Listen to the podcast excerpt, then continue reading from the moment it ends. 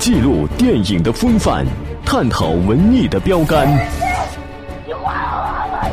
追寻电影之路，揭开传奇面纱。八九八电影风范，走进影像背后的真实。走过铁索木桥，摸着断垣残壁，尽管所谓的战火纷飞早已远去。但我们必须铭记那些被战争撕咬的无名氏。这里是电影八九八潇湘电影广播，听电影更有范儿。正在为您播出的是八九八电影风范之战争电影，我是老赵。追寻电影之路，揭开传奇面纱。八九八电影风范，走进影像背后的真实。作为中国电影的一个重要类型，国产现代抗战片从十七年着重于国家意识形态的教化与传播，演变为新时期以来对人性的呼唤与现代意识的探索。其实，在战争电影的初期，一直都在围绕着战争的残酷与沉重，以及战争胜利的喜悦之情。从二十世纪五十年代开始，不少电影因为各种原因受到了谴责。为此，经典作品基本上都回避了一些情感方面的因素。电影中有关主角的经历大多是奋斗拼搏的励志故事，有关男女情感的镜头所剩无几，仅有的一些还掺杂了许多政治因素。但中间还是有部分电影表现不足，例如张征、黄建中联合执导的电影《小花》。闪妹妹。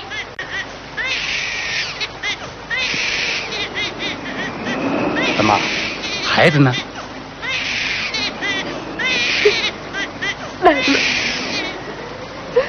老赵，日子再苦也不能把孩子卖了呀。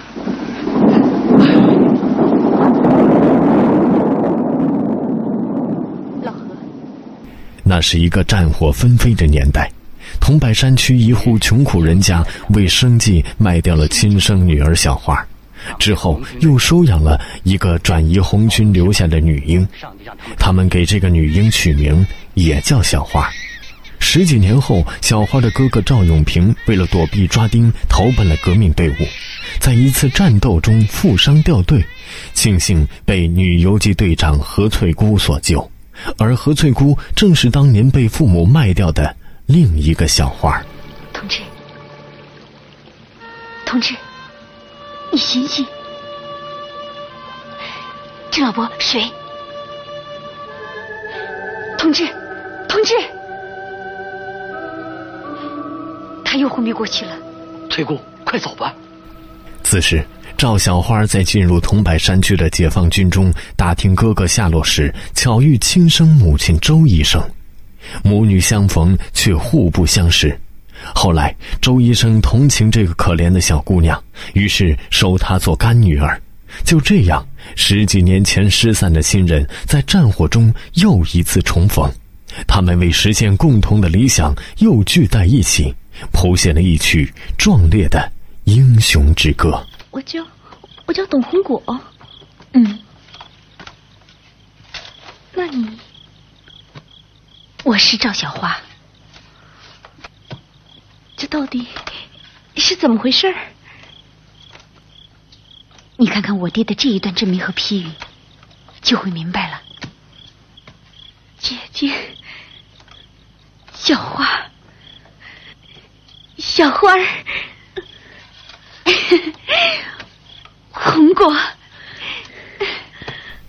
电影《小花》明显增加了男女情感的镜头，后人评价。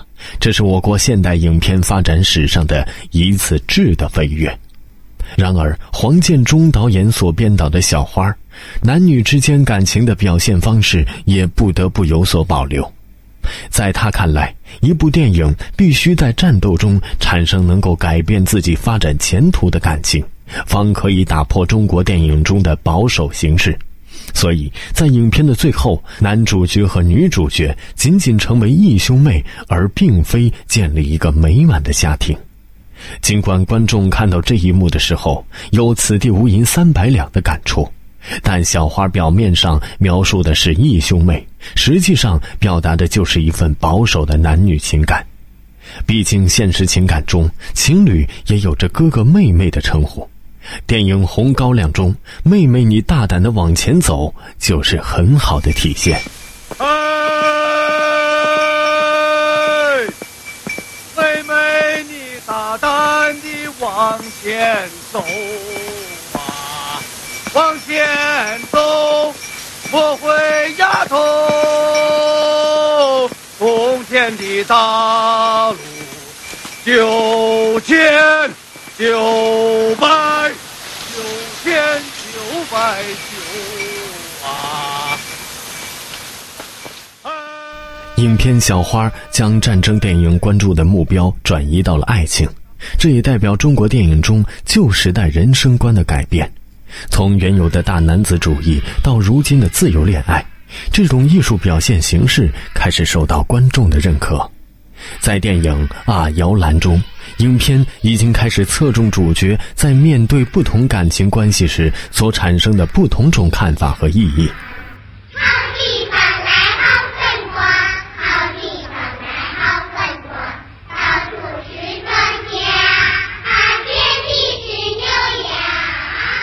此次之外，在电影《黄河之恋》《秋之白话》《牛虻》《铁道游击队》等一系列经典电影中，虽然影片内容表达的不尽人意，但是都叙述了战争中男女情感的经历。抗战初期，燃烧的华北，危急关头的中华民族，中国共产党人以民族利益为重，团结一切可以团结的力量，结成了广泛的抗日民族统一战线，抗击日本帝国主义的侵略。中国人怒吼了，在共产党的率领下，全国民众用血和肉写下了这段历史。在日寇残酷扫荡的复杂特殊的环境中，锄奸科长许志押解着没有条件进行核实定案的三个土匪、三个逃兵、一个奸细、一个投毒犯，与大部队断绝了联系。无法证明自己无罪的指导员王金也被串在犯人的大绳上，这对每一个人都是一场严峻的考验。但是王金用他自己的行动，表现出了一个优秀共产党员的先锋模范作用。二十世纪末，张君钊拍摄了电影《一个和八个》。在他的电影中，主人公多以不起眼的小人物为主，例如流氓、讨饭、间谍、杀人狂和被误解的革命首长。一九四一年，抗日的硝烟笼罩下的冀中平原夜幕沉沉，被八路军关在牲口棚里的八名罪犯准备出逃。遭奸细诬陷的八路军指导员王金被推进来，与罪犯们关在一起，打乱了罪犯们出逃的计划。由于战争形势的变化，随军监狱与大部队失去联络。锄奸科长许志决定带犯人突围。当押解人员和囚犯陷入日军的包围时，许志不幸负伤，形势十分危急。王金等人纷纷要求参战。同志，放开我们！你放我们出去吧！没有上级指示，就要上，不能放你们。谁也不动！经许志同意，王金带领余下的人冲杀出去，勇敢抗击敌人。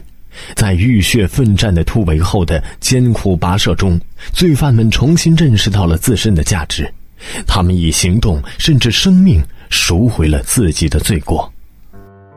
在英雄主义的氛围下，这些主角意外的在一个和八个中成为主人公，没有热血镜头，他们没有宏大场面，只是一群在战争环境下重新获得新生的事件人物。以他们生活在社会底层的经历，表现他们在战争中成长的过程，表达他们对战争的无奈和愤恨。张君钊热衷于抗日战争时期的战争场面，因此他终生没有涉及到第二种类型的电影。上一代的作品大多取材于和平和抗战的故事，从单纯的战争融入情感元素，再到即便缺少战争画面，也能将主线发展转向革命，这个过程中一步步推进了战争电影的发展。例如经典电影《刑场上的婚礼》。同胞们、姐妹们，我们的血就要洒在这里了。在离开你们之前，我还要说的是。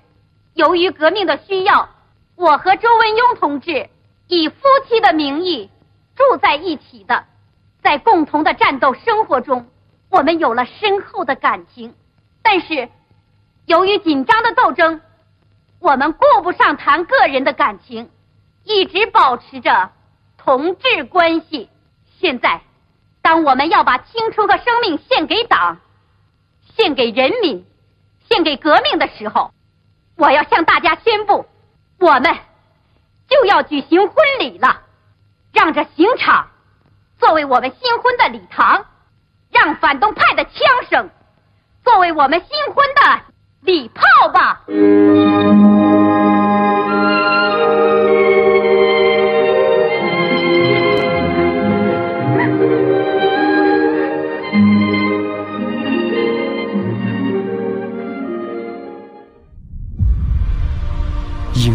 前的欢笑泪水，正是荧幕后的历程写照。八九八电影风范，来自影人的声音。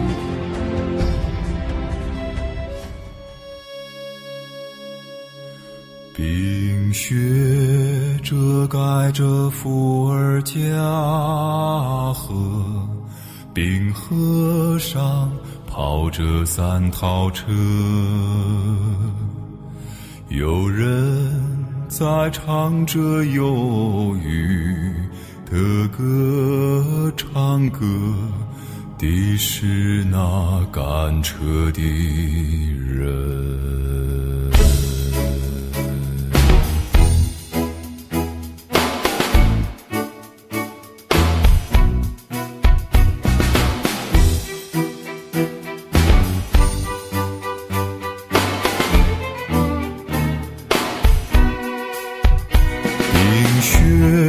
盖着伏尔加河，冰河上跑着三套车，有人在唱着忧郁的歌，唱歌的是那赶车的人。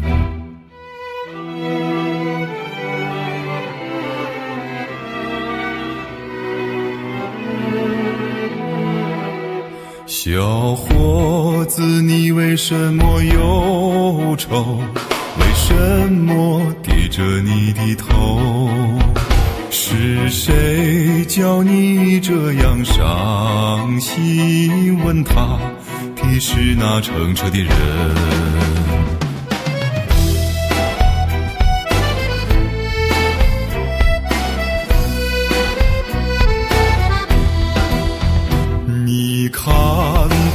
匹可怜的老马，它跟我走遍天涯。可恨那财主要把它卖了去，今后苦难在等着他。可恨那财主要把它卖了去，今后苦难在等着他。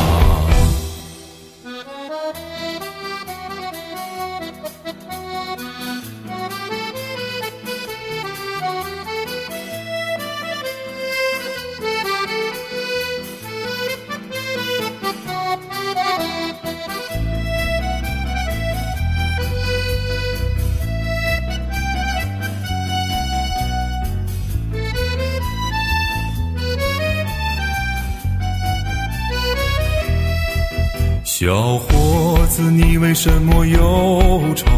为什么低着你的头？是谁叫你这样伤心？问他的是那乘车的人。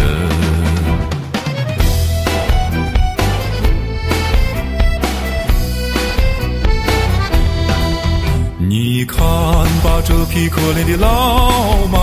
他跟我走遍天涯。